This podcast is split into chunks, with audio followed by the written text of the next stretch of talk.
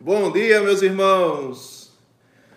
Estamos aqui mais uma vez para trazer um pouco da palavra do Senhor, para partilharmos um pouco do da palavra que nos alimenta, que nos sustenta, que nos traz um renovo, que direciona os nossos passos, nossos caminhos. E nada como começar o dia louvando e bendizendo ao Senhor, exaltando e reconhecendo quem é o nosso Deus.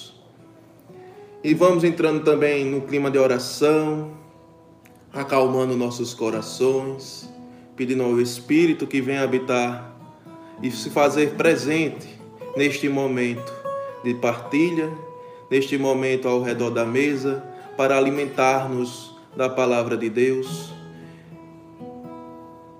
que é sustento para nossa alma, que é direção para os nossos passos. Que o Espírito venha iluminar, trazer discernimento, trazer clareza e que nos inspire a viver ruminando esta palavra no dia de hoje, aplicando em nossas vidas, para que a palavra de Deus seja de fato frutuosa em nosso viver. Por isso, vai clamando, vai pedindo ao Espírito.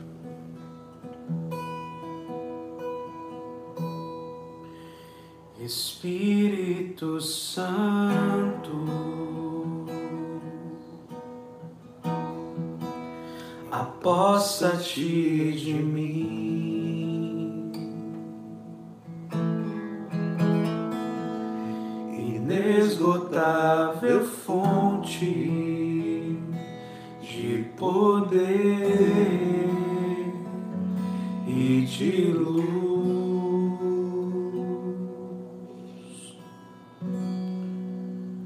Espírito Santo,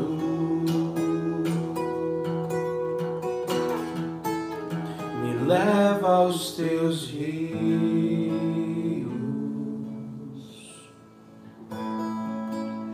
e neles me banha, faz-me ser semelhança de Jesus.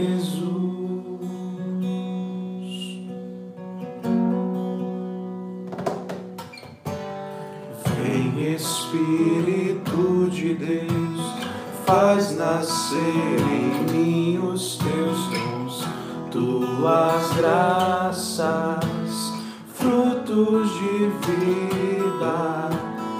Vem Espírito de Deus, faz nascer em mim os teus dons, tuas graças, frutos de vida.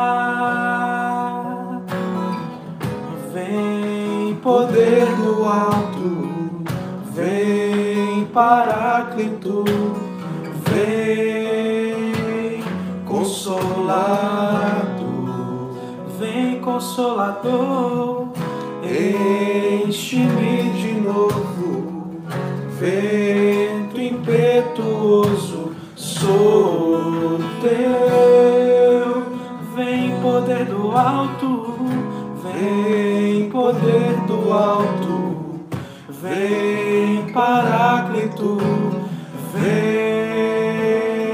consolado, vem consolador, enche-me de novo, vento impetuoso, sou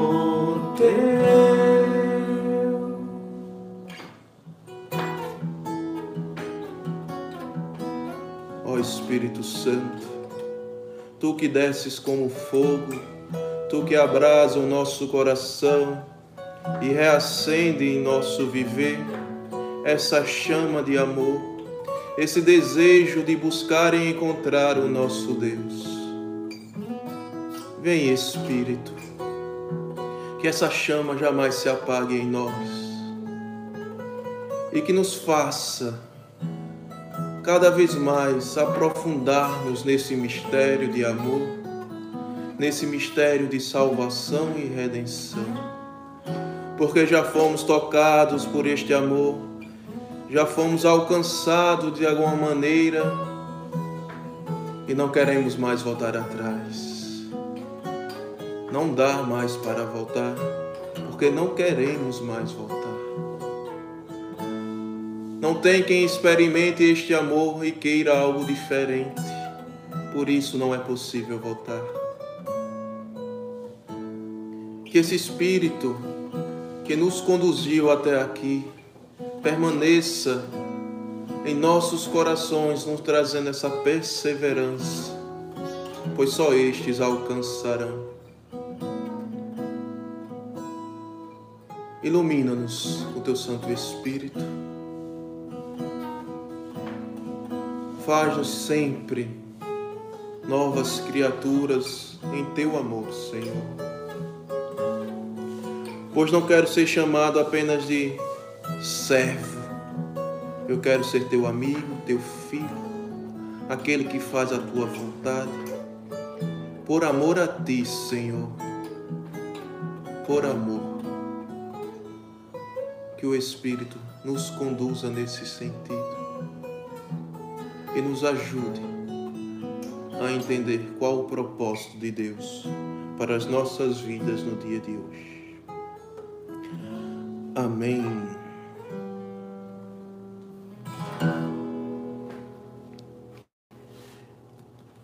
Bem, meus irmãos, hoje iremos fazer a reflexão da palavra e iremos utilizar a primeira leitura sugerida para o dia de hoje, dando continuidade à leitura que foi do, de ontem, né, que nosso pai fundador fez a reflexão.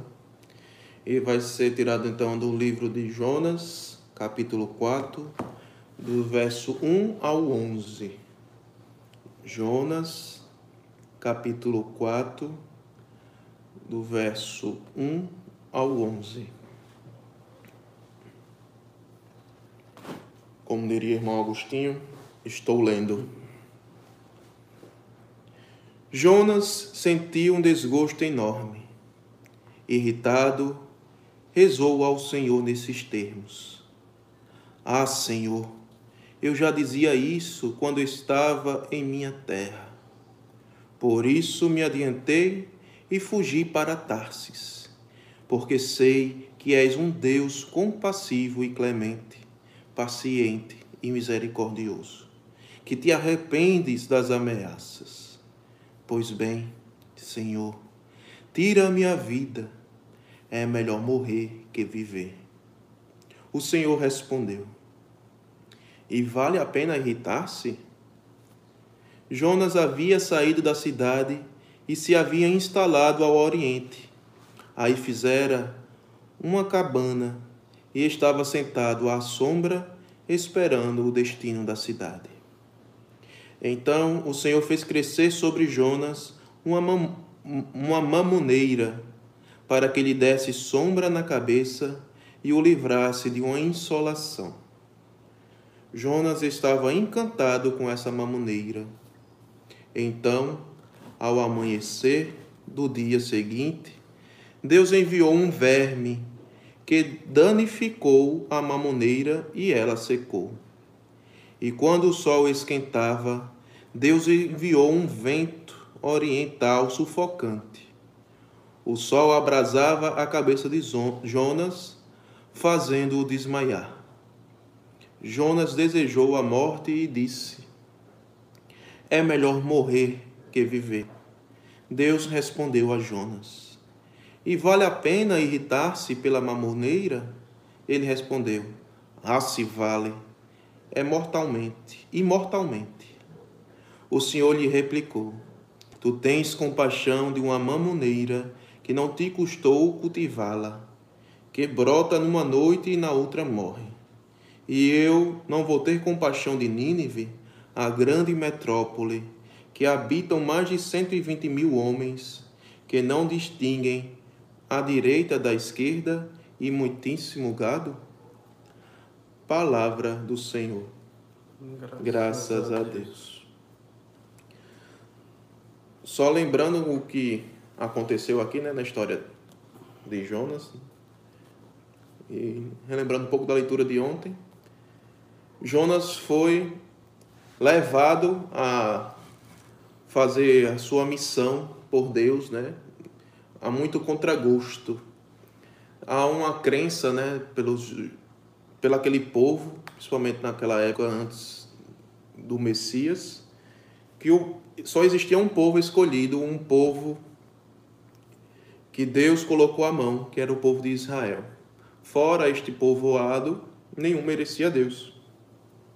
E a Nínive trazer uma palavra de conversão, trazer uma palavra de misericórdia de Deus, sabendo que ao crer nessa palavra eles podiam se converter e de alguma forma Deus também colocaria a mão sobre este povo, fazia esse trazia esse conflito, né, para Jonas, este conflito interno de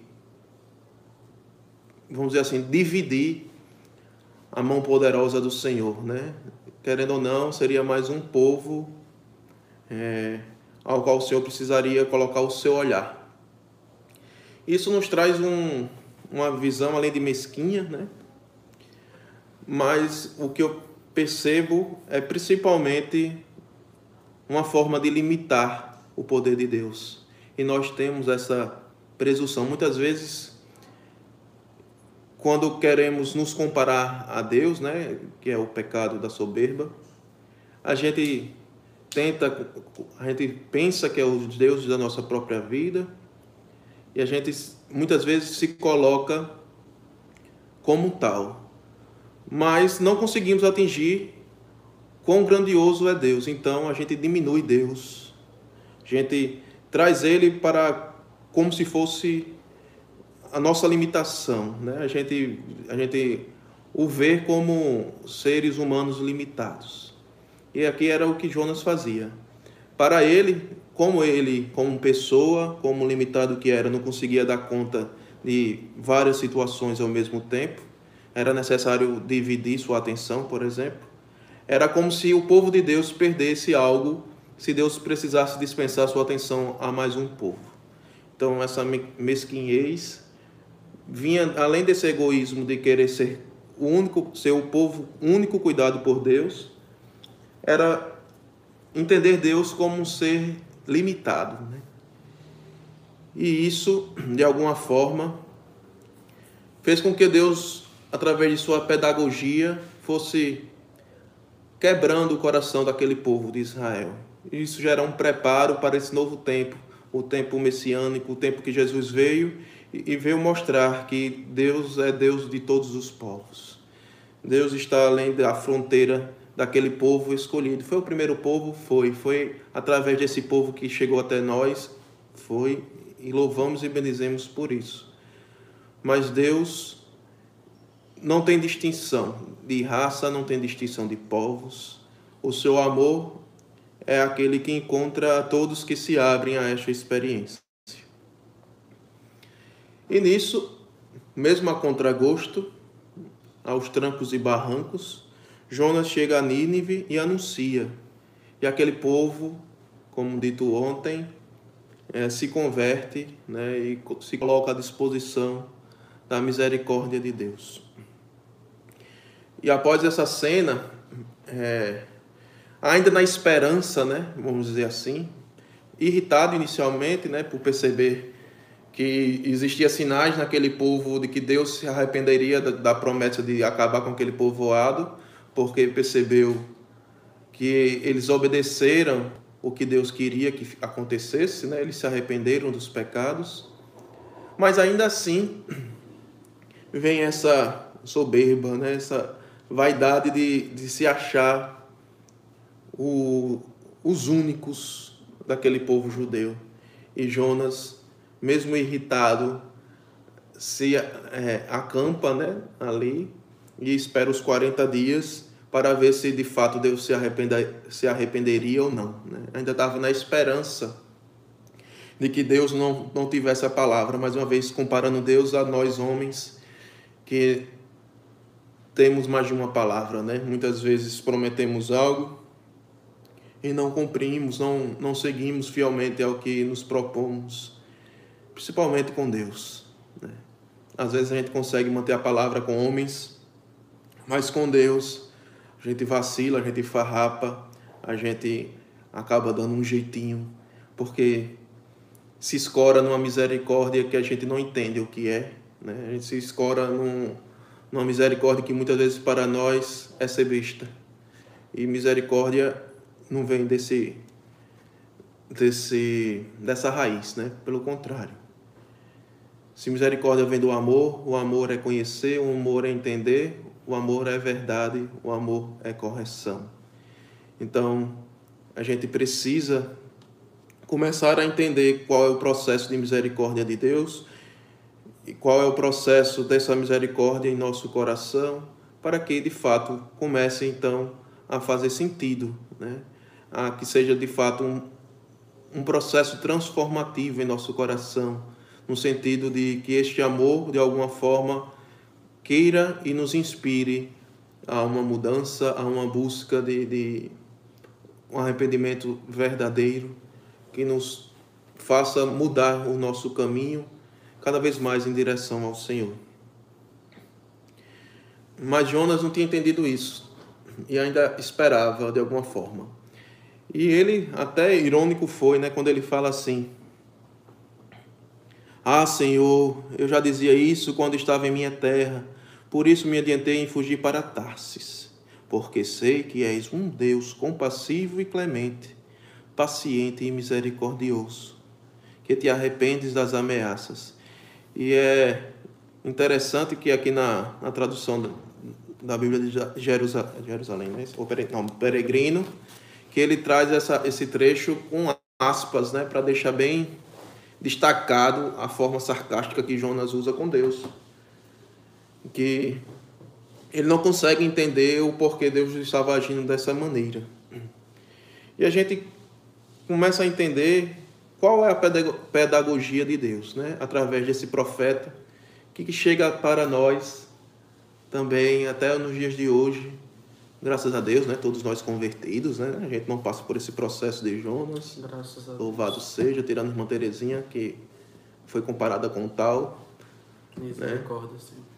Um beijo para as irmãs. Menos para a irmã Terezinha. E nesse processo, ele vai nos ensinando que muito acima de nossa vontade, de nosso, nosso entendimento, de nossa forma de ver justiça e de ver amor, é a misericórdia de Deus. A palavra diz, né? Muito maior que os, os meus pensamentos, né? Muito maior que os meus do pensar do homem é o pensar de Deus, ao ponto de não alcançar, de não entender, de não conseguir ao menos triscar nesse conhecimento, porque é muito acima. E de alguma forma ele vai trazendo aos poucos para que a gente vá entendendo e vai tentando colocar em nossos corações de forma pedagógica, para que nesse processo nosso coração vá se convertendo. E ele ensina já durante esse processo. Deus vai não só com a palavra, mas com atitudes, como ele conduz Jonas, traz para a gente essa reflexão. E a primeira coisa que me, me espantou ao ler esse, esse trecho que acabei de falar é muitas vezes como a gente age aqui na comunidade, né? Vamos na devida proporção, lógico, não estou comparando o nosso fundador a Deus, mas ele tem um pouco dessa figura aqui no meio de nós e a gente tem muito desse Jonas, né? De apontar os irmãos e se entender melhor do que os outros e querer punição extrema para todos misericórdia para mim, que minha vontade prevaleça, que se não for dessa forma eu não sou entendido, eu sou incompreendido. Enfim, a gente acaba muitas vezes fazendo esse papel de Jonas, né? esse papel de vitimização, esse papel de coitadinho, de eu sou obediente e ainda assim, mesmo a contragosto, eu faço as coisas que Deus me pede e eu não, de nenhuma forma eu sou honrado, de nenhuma forma eu sou reconhecido. Né? É uma birra sem tamanho isso que Jonas fez. E ainda assim, na esperança de. É só para chamar atenção mesmo, porque ele fala tudo isso como se ele acreditasse de fato na misericórdia do Senhor, mas fica lá esperando os 40 dias para ver se de fato ia acontecer ou não, né? se Deus tinha perdoado ou se ele ia destruir a cidade. Ou seja, de alguma forma, ele não acreditava na misericórdia do Senhor, de alguma forma ele não acredita no que ele falou aqui, que ele era compassivo, clemente, paciente, misericordioso e que arrepende de ameaças. Se ele acreditasse de fato nisso tudo, ele não estaria esperando a cidade ser destruída, né? Todo esse processo já teria acontecido interiormente, se ele acreditasse de fato. Ele já teria se revoltado. Vamos supor né, que ele se revolta, mas já tinha se revoltado ali, não, estaria, não teria esperando, não estaria com a sua vida, dando continuidade à sua vida. Mas né, ele ainda tinha uma, uma esperançazinha de ser atendido pelo Senhor e de ver aquela cidade destruída. Como se a ação dele tivesse sido superior à sua misericórdia né, e que merecesse então alguma recompensa. E muitas vezes assim a gente age com Deus. A gente age muitas vezes nesse interesse de alguma recompensa.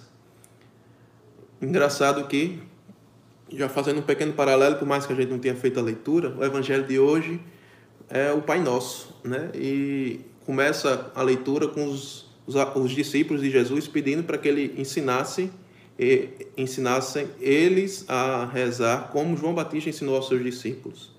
E é aí que surge a oração do Pai Nosso, né? Jesus ensina como rezar através do Pai Nosso.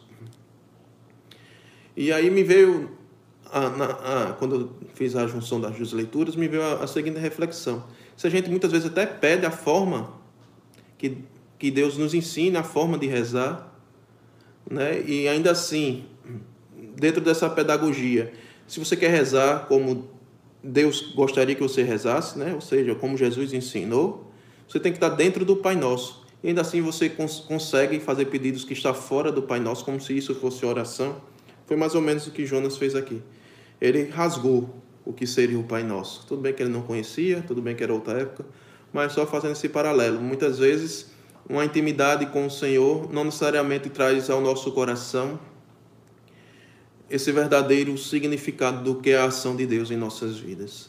Muitas vezes a gente fica como, vamos dizer assim, acumuladores né, de, de religiosidade, acumuladores de, de palavras, de meditações, de ensinamentos, coisas que até traria certos frutos, dependendo do, do estado do nosso coração.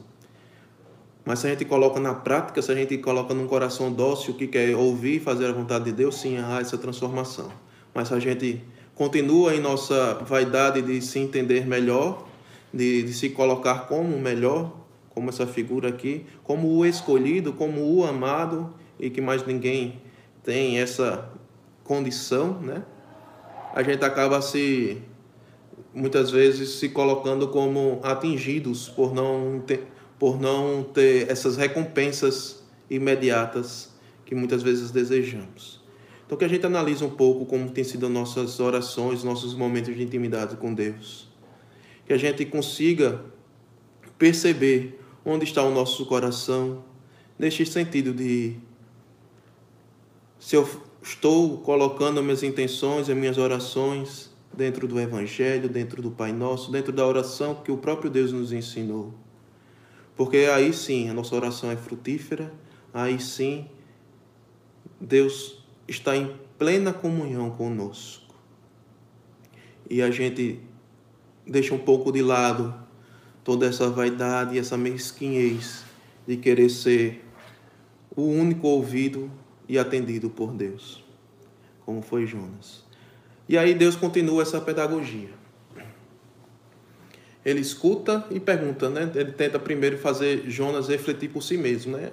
Você está escutando o que você está dizendo? Vale a pena mesmo irritar-se dessa maneira só porque eu sou misericordioso? vale a pena mesmo você se revoltar desse jeito comigo, que você se diz íntimo, né? Você é meu profeta. Vale essa revolta todinha porque eu não estou fazendo a sua vontade e que é uma vontade mesquinha, né? Não é uma vontade que tragam uma comunhão, que tragam um bem maior. Era única exclusividade, única exclusivamente é, ser atendido por, por um capricho, por se entender único povo escolhido. Né?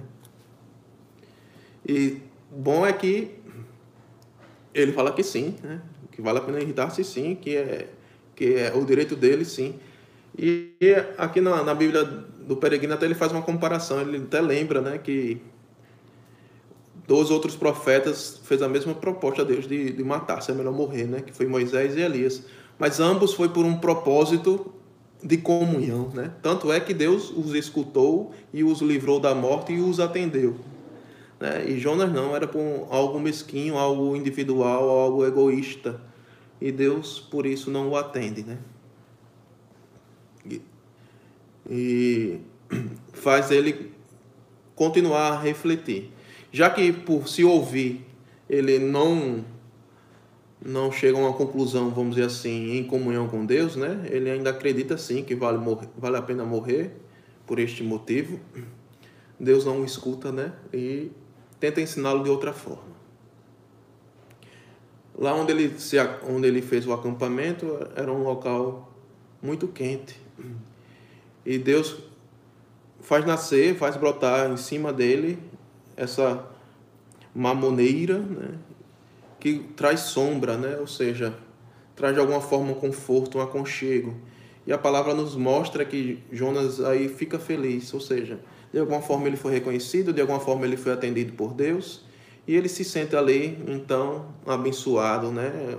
De alguma forma Deus massageou o ego dele e trouxe algo que ele achava satisfatório.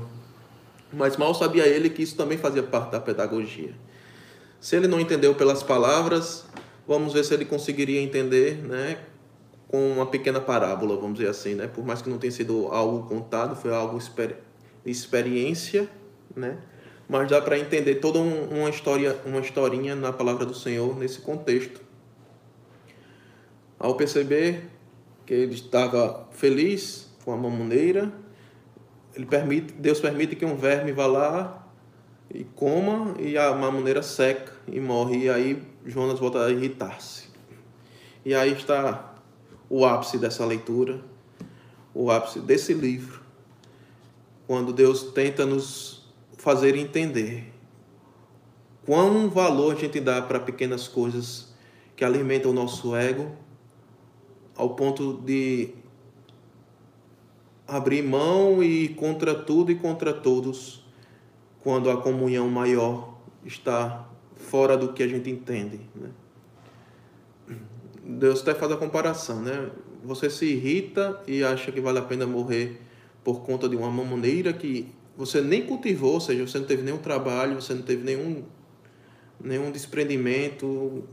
Deus a fez pronta para ele e não, não se comove com todo um povo, né? 140 mil homens que morreria numa cidade. E ele quis dizer assim, né? Deus quis dizer assim: você não cultivou esses homens, mas esses, essa mamoneira, mas esses 140 mil homens foi eu que cultivei. Tudo no mundo quem criou foi Deus. Povo escolhido ou não, o povo que se volta contra ele, que o blasfema, enfim, tudo foi criado por Deus. Da forma que ele sonhou? Não, né? Mas como ele nos deu o livre arbítrio, o mundo acabou sendo como é hoje, né? Como conhecemos hoje.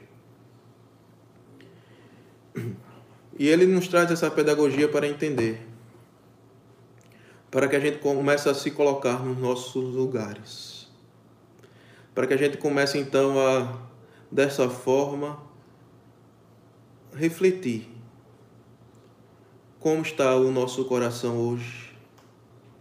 É um coração mais egoísta que só pensa em nossas satisfações, em querer fazer Deus de um servo nosso, o rebaixá-lo a nosso nosso escravo, ou viver uma comunhão conforme o seu coração, conforme a sua vontade, conforme o que Deus vê o seu povo e o mundo. Onde está o nosso coração? nos irritamos quando percebemos que Deus começa, vamos dizer assim, a gratificar alguns dos nossos irmãos pela fidelidade deles, pelo seu compromisso com o Senhor, pelo seu coração misericordioso e sincero que se faz comunhão com Deus. Ao invés de olhar como testemunho começamos a procurar as falhas, os erros e apontar para justificar que Deus está errado, que Deus está escolhendo um povo que não deveria ser escolhido porque somos melhores do que eles. Como podemos dizer que estamos em comunhão com o Senhor? Como podemos dizer que somos profetas no sentido de levar a palavra, seja com a nossa vida, seja com a palavra, seja com divulgações, enfim, da forma que você evangeliza hoje? Como podemos dizer que somos profetas do Senhor se não temos um, um mínimo de comunhão com seu coração? Não conseguimos entender as suas atitudes, não conseguimos aceitar a sua misericórdia e bondade para com os outros, porque somos justiceiros, porque entendemos justiça de uma forma totalmente diferente da forma que Deus enxerga. E queremos colocar nesta forma, desta forma que vemos o mundo e queremos ser Deus do mundo. Então, como eu digo que eu tenho comunhão com Ele? Se não consigo aceitar nem o seu propósito, nem a sua misericórdia, nem a forma que Ele age e conduz o seu povo, muitas vezes para nós de forma lenta, que achamos os nossos irmãos, já deveriam, já deveriam estar em outros estágios e o cobramos dessa forma. Mas não é assim que Deus vê, não é assim que deve ser. Deus nos chama, meus irmãos, a colocar o nosso coração submisso à vontade dEle. Temos que ter essa submissão. Não só no sentido de estar abaixo de Sua mão,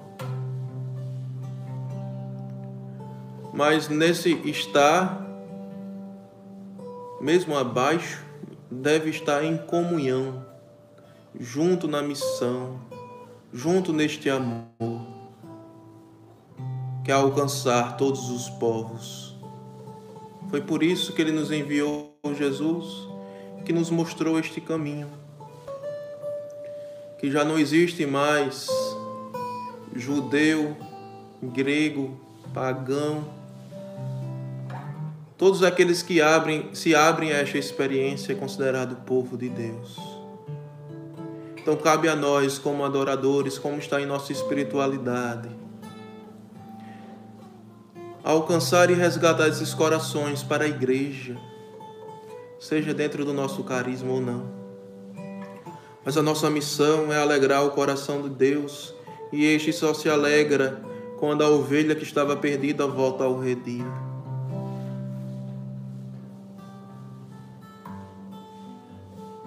Que não sejamos dedos para apontar, mas que sejamos mãos para levantar e conduzir pois é isso que Deus espera de cada um de nós adorador, é isso que Ele gostaria de seu povo. Que a gente vá, anuncie, mesmo sem entender, mesmo a contragosto, mas que tenha um coração aberto a fazer esse processo um dia. Que a gente consiga entender através desses sentimentos que o nosso coração desperta ao nos depararmos com determinadas situações. O que em nós ainda é ferida e nos traz esse sentimento, nos traz essa incompreensão. Porque nos pés do Senhor a obra acontece e nosso coração vai sendo moldado, vai sendo transformado e se assemelhando ao coração de Jesus. Que esse seja meus irmãos, o propósito para o dia de hoje. Analisar como anda o nosso coração e começar a colocá-lo à disposição para que Deus faça essa transfiguração no coração de Jesus. Que seja a nossa meditação, nossa reflexão para o dia de hoje.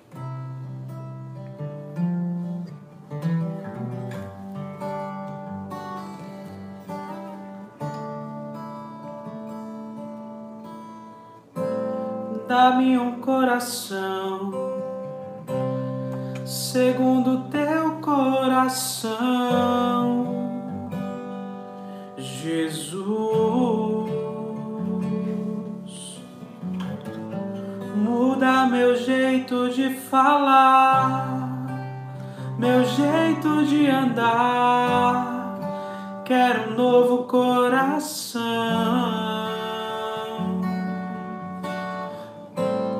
dá-me um coração segundo teu coração, Jesus.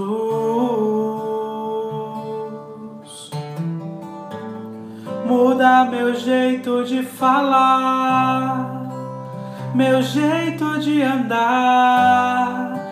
Quero um novo coração.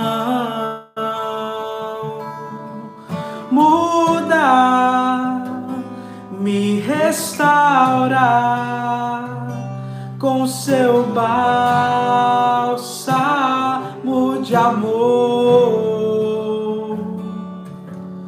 Muda, me restaurar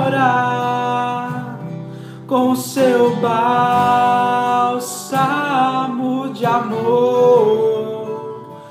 E eu quero estar aonde tu estás, Senhor Jesus, no centro da tua vontade.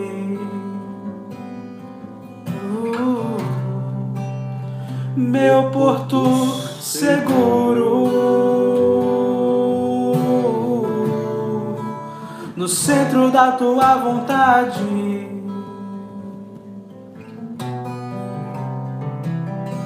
Meu porto seguro.